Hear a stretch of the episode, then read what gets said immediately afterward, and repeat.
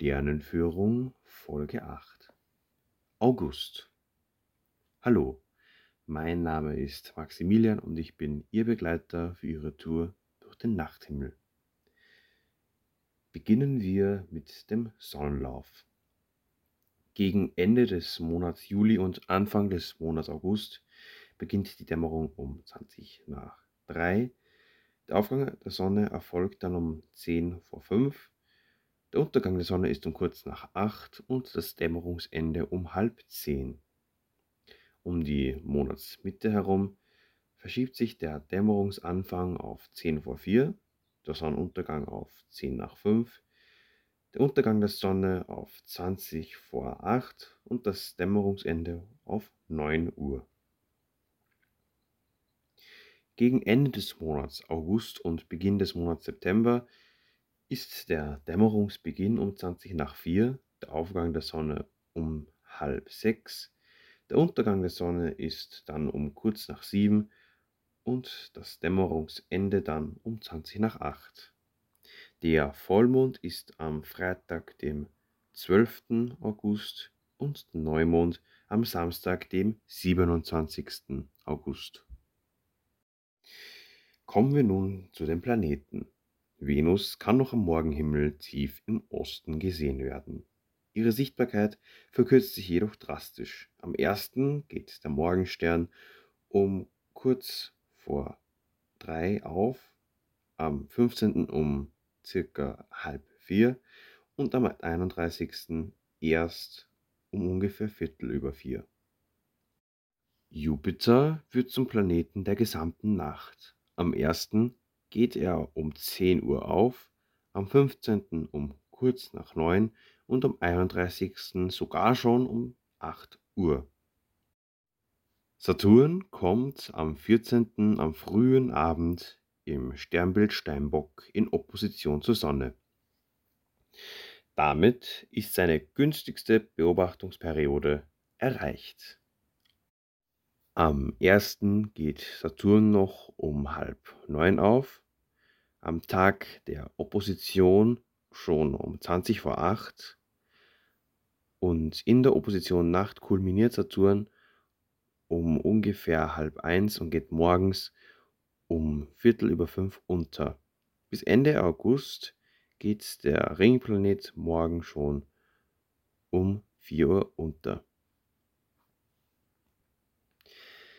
Im August ist auch die große Zahl der Meteore in den ersten Tagen des Monats auf den Strom der Perseiden zurückzuführen.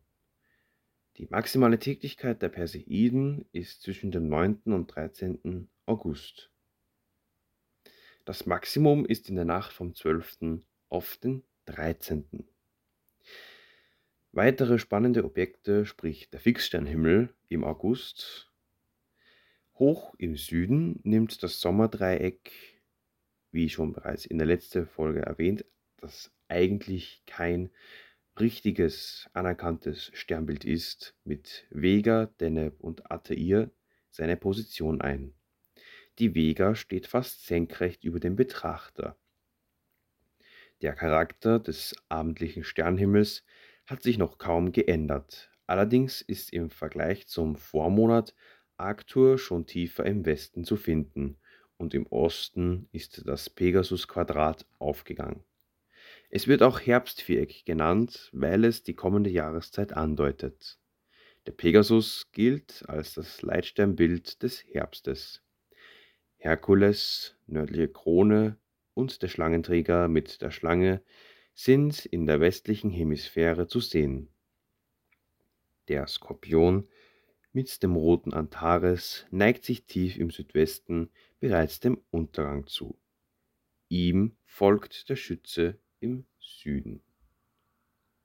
Der große Wagen verliert an Höhe und befindet sich im absteigenden Teil seiner Bahn um den Polarstern, während diametral gegenüber die Cassiopeia, das Himmelsweh, emporsteigt.